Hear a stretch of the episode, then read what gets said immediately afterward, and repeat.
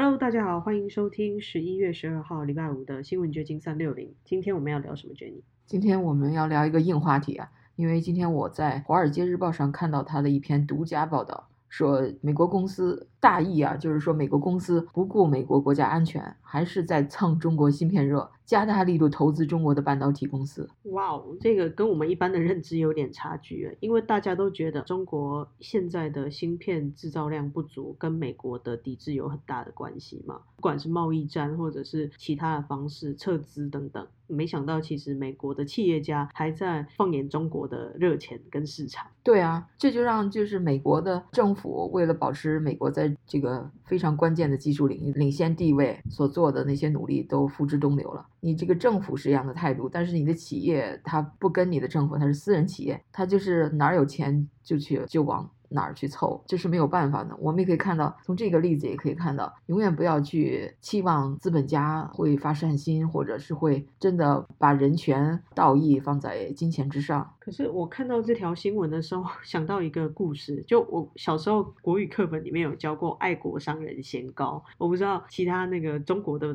听众朋友有没有看过这个故事。就是贤高他是一个爱国商人，他遇到邻国跟自己国家打仗的时候，他特别假装去应酬对方的军队，说哦，我的国军派我来跟你们交涉，然后带了这批礼物要送给你，然后帮国家争取了缓冲时间。其实那个商品全部是他自己的，包括。那些牛羊马匹什么的，那就让对方的军队觉得哇，对方已经知道我们要来偷袭了，所以就撤退了。这个故事让我印象很深刻，觉得哇，还是有很多爱国商人，还是有很多商人是会为了国家的安全牺牲自己的经济利益的。但是我现在又看到了这个，就觉得或许这个时代变了。是啊，时代变了。大家就是现在都是奔着钱去了。你看这篇文章就说啊，它是根据纽约的一个智库叫荣鼎集团 （Rodium Group） 对交易数据进行的分析写出的这个报道。他说，从二零一七年到二零二零年。美国的风险投资公司、芯片行业的巨头和其他私人投资者参与了中国半导体行业的五十八项投资交易，比前四年的数量多了一倍以上。也就是说，在川普执政的这这几年，这些公司几乎是反川普的政策而行之哦。然后，《华尔街日报》还分析了 PitchBook Data 这个数据公司的的审查结果，说主要的芯片公司。Intel 就是一个积极的投资者，支持了一家名为 Primarius Technologies 的中国公司。这个中国公司专门从事美国公司目前领先制造的芯片设计工具。此外，还有硅谷的风险投资公司红杉资本 （Sequoia Capital）。Sequoia 是红杉树，我们加州不是有很著名的有一个红杉树的，上次大火的时候差点被烧掉了。还有光速投资 Lightspeed Venture Partners。经纬创投 Matrix Partners、红点创投 Red Point Ventures 是在中国的分支机构，自2020年初以来，至少对中国的芯片行业公司进行了67项投资。这些交易的投资金额没有透露，但是《华尔街时报》发现，这些投资者参与中国芯片初创企业的。筹资有十亿美元之多，所以说你可以想象有这么一个大概的数字，十亿美几乎向中国投了。其实这里面赚到的钱跟将来美国在国家安全要投入的经费基本上是九牛一毛啦。这些资本家赚到的钱可能会让整个美国陷入。很被动的状态，而且将来要跟中国在抗争上要花更多的钱，所以这的确是一个很不划算的买卖。而且中国那边我们也知道，因为最近的这个芯片短缺，因为川普上台以来不是对中国进行制裁嘛，然后这就是引发了中国那边芯片短缺那种危机啊。他发现哦，在自己最高尖的技术方面，都几纳米的那些，我们根本就不拥有这种技术，都实际上都是在靠进口人家的。然后这个政府就投。投钱让中国自己去发展这个行业，但这个不是那么容易的，其中就发生了很多诈骗，就是说很多人就借机来骗中国政府的钱吧。实际上，他并不是真的去开发什么芯片，他也知道没有那个能力，但是他就是趁着这股风就去骗大钱。然后现在又有这样美国的，像什么这种硅谷的红杉资本啊，什么光速创投啊，什么经纬创投这样，在这个投资界都是非常有名的这样的大公司去投它，一下子又镀了金了。有了这些了，他就可以在国内就说：“你看，我们美国的那个投资公司都给我们投钱，我们就有了信誉了。你你也赶紧给我给我们投钱。”实际上就是一帮在那人在捞钱的。我真的不是特别的相信这些人能开发出比美国更好的芯片技术。我觉得他们就是。就都在捞钱呢。就是一个买空卖空的诈骗集对。整个就是一个 Ponzi scheme。不过以台湾的这个半导体成功经验来看，的确不太可能在短期之内看到效果。台湾的半导体就是大家都知道，在民国六十几年的时候就开始做了投资，在台湾的新竹设厂，才有了现在的所谓新竹科学园区。那个是民国六十年，就是一九七零年代就开始做的政策，一直到今年才让它发光发热。这中间过了这么多年，我觉得美国要严防的倒不是中国怎么样快速崛起，而是要去思考说它怎么从海外渗透，然后窃取他们现在已有的技术，就是靠中国自己要研发，其实还不太可能。但是这个不光是技术问题，还有工艺的问题，就是那种那个几纳米的生产那种芯片那个工艺要求环境非常高。你像日本、美国可以做到，但是中国真的就是这个考验一个国家的整体的科技水平还没有达到那个，现在至少目前跟那个还差得挺远的。所以不是说你偷就能偷来的，它不像一个软件或者是是啊一个创意，你把它就拿来 copycat 就可以了。对，就像台湾的这个 半导体经济也是过了五十年才达到现在的水准。从这则新闻，我们也可以看得出来这个智库研究的重要性。对，因为我们是搞媒体的嘛，我们整天就琢磨这个新闻的来源，看看其他的媒体的新闻来源都是什么。那其实这个《华尔街日报》经常引用这个荣鼎集团的那个数据，这个荣鼎集团已经是目前研究中美美中投资的基本上是首屈一指的这么一个智库了。我在二零二零年五月的时候就注意到，就是《华尔街时报》那时候也是有一篇报道引用了他们的数据，然后就是说疫情和贸易战都无法阻止美国企业进军中国市场。当时因为川普当政，大家都是特别是海外的这种反共阵营啊。都是说这个美国公司都停止了、减缓了，我不再向中国投资了。但实际上，我看的数据是，美国对中国的投资基本上这么多年来没有太大的变化，维持在一个挺高的水平。但是中国对美国的投资的确是大幅下降了，那是因为习近平政府在要把那些热钱收回来嘛，打击这些流到海外的资金嘛。当时我就在想，嗯，这个智库呃准不准呐、它会不会有中国人的渗透啊？果然，我就看到在那个知乎上有一篇。一个网名叫 James Bond，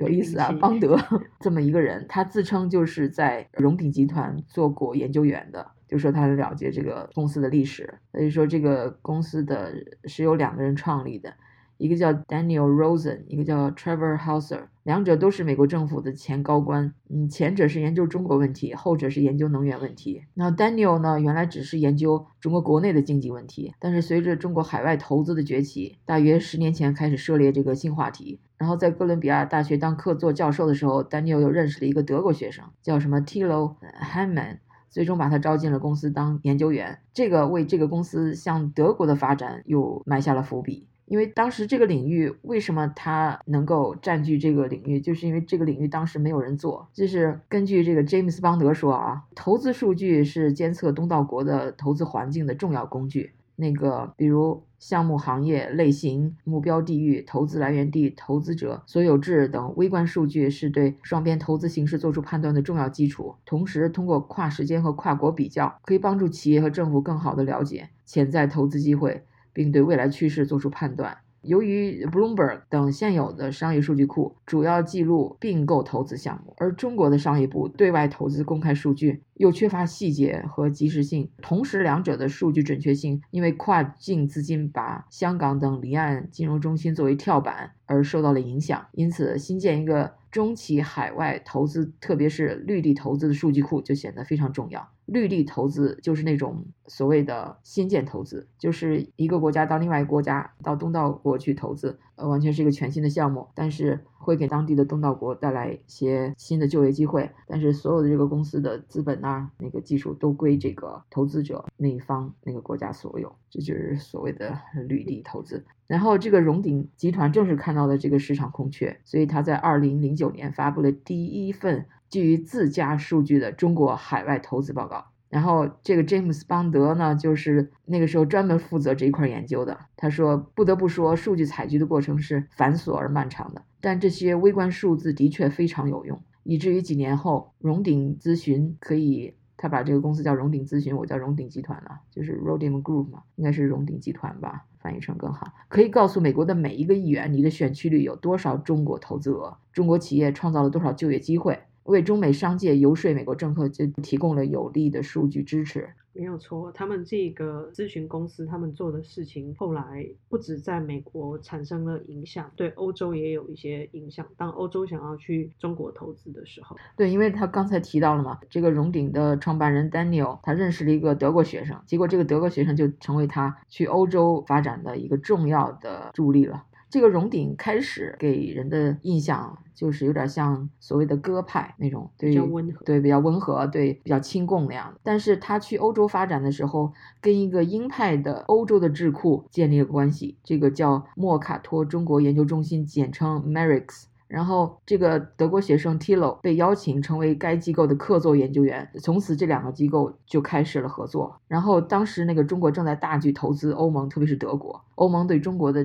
重视程度不断上升。在这样的背景下，欧盟委员会急需一个外部顾问来为他们的中国战略出谋划策。那，由于 Merix 在德国以及欧洲政策圈的强大的影响力，荣鼎就靠 Merix 与欧盟委员会接上了关系。在荣鼎与欧盟委员会负责亚洲事务的官员们面前，这个詹姆斯邦德啊，曾经被要求做了大量的准备工作，以保证双方的会面能够取得成功。结果，双方的会面的确非常顺利。欧盟委员会对荣鼎的中欧双边投资数据非常感兴趣，最后决定以六十万欧元的价格采购了该数据库的使用权。那就这 James Bond 借机自夸了一把。然后就这样，在二零一五年，欧盟委员会有史以来第一次掌握了中欧双边投资的细节，从某一中方企业的国有持股比例，到这家公司在欧洲某市的雇佣人数，从某一欧盟企业对中国竞争对手发起收购要约的公开细节，到收购最后被迫取消的原因。所有这些细节，他们都帮他搜集了。所以呢，欧盟委员会的官员就对荣鼎集团表示，以前一直说中欧间的经济竞争是不对等的，现在终于有数据支持这一观点了，而且问题比想象的还要严重。荣鼎为他们做出决策提供了重要的参考。是的，然后。在二零一五和一六年，中国投资欧盟最热的这两年，龙鼎也利用他们的影响力，继续去做更多相关的研究报告。所以这份报告对中国的政府补贴还有市场准入限制做出了比较负面的评价，而且建议需要建立一个全欧统一的外资审查标准，也引起了欧洲政府的重视。对，当时这是一个荣鼎的研究结果，被英国的《金融时报》。还有《华尔街日报》等多家国际主流媒体引用“中国国企买下欧洲”这个 关键字，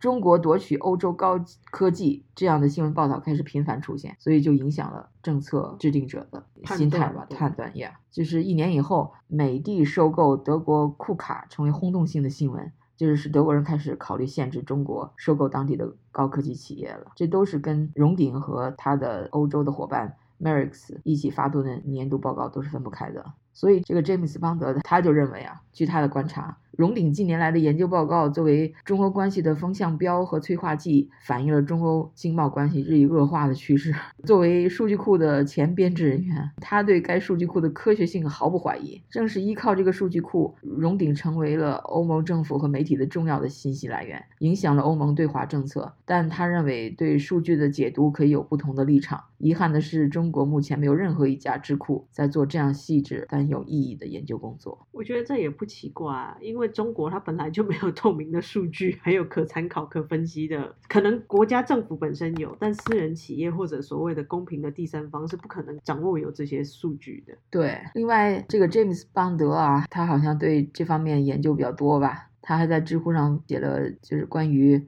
为什么中国企业对国际政治风险常常后知后觉的这样的文章。他认为中国的企业高管忽视了这种政治风险。中国国际政治研究界鱼龙混杂的局面，也给企业了解世界局势造成了困难。就国际政治是一门门槛很低的学科，连出租车司机都可以对国际热点事件进行评论啊，都可以啊吹吹牛嘛。然而，当一个分析师真正踏入这个领域时，才会发现真正的专家和伪专家的预测准确率之间可以大相径庭。这个 James 邦德除了在荣鼎，他还在美国外交政策领域排名第一的国际战略与。问题研究中心 （CSIS） 工作。回国后一对比，发现国内的智库确实存在着郑永年教授所讲的有库无智的现象。这体制性的原因呢，他就不展开讨论了，也没办法说了。我真的觉得有库无智，这实在是太精准了。对呀、你看那些那个什么金灿荣啊，这些教授啊，所谓的那个教授的授是野野兽的兽这些专家是 砖头的砖。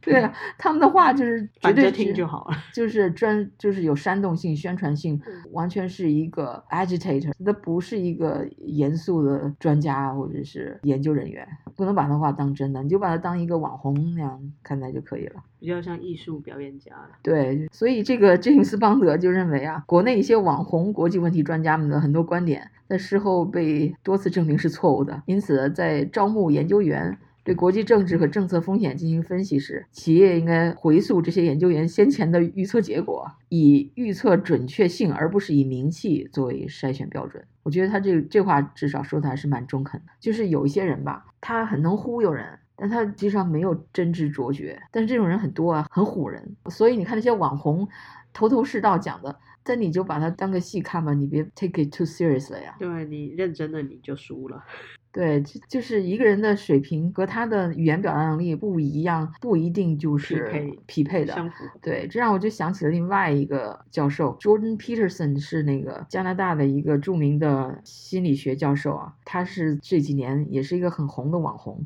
是保守派非常喜欢的一个网红了。他就有好多名言，其中最近我就看到他在 YouTube 上一个一个短视频里，就是说你有时候你要帮助你的另一半来。击败你自己，什么意思呢？就是说，在这个婚姻中，这个先生和太太，你不要再去争对谁对谁错，或者说 win the argument，你把对方给说趴下了，没用的，因为他可能有很强的直觉、很准的直觉，但是他不会把它表达出来。而你的表达能力很好，那个可能把人说的就是体无完肤，但是并不能证明你就是正确的。所以有的时候他建议在婚姻中。你你要帮助你的太太或者先生来打败你自己，怎么样帮他把他的 idea 能够非常 articulately 表达出来，这样才是最好的。就是这个题外话了，从荣鼎想想到 Jordan Peterson，想到夫妻之间的相处之道。其实，在那个公司里也是一样，要善于发现每个人的擅长于什么，不不能说这个会炫耀的那个员工或者下属就是最好的。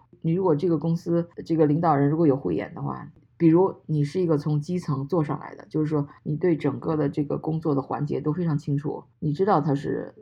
怎么 how to get it done，所以别人怎么说的天花乱坠也骗不了你，这样你可以辨别。或者说你不是这一行某个具体工作的专家也可以，但是你有其他的经验或者生活经验，你可以准确的判断一个人也行。但是无论你是有哪一方面的长处，你都需要来判断这个人的实际能力和他的表达能力。不一定是匹配的。OK，今天我们就谈到这儿。好的，祝大家周末愉快，拜拜，拜拜。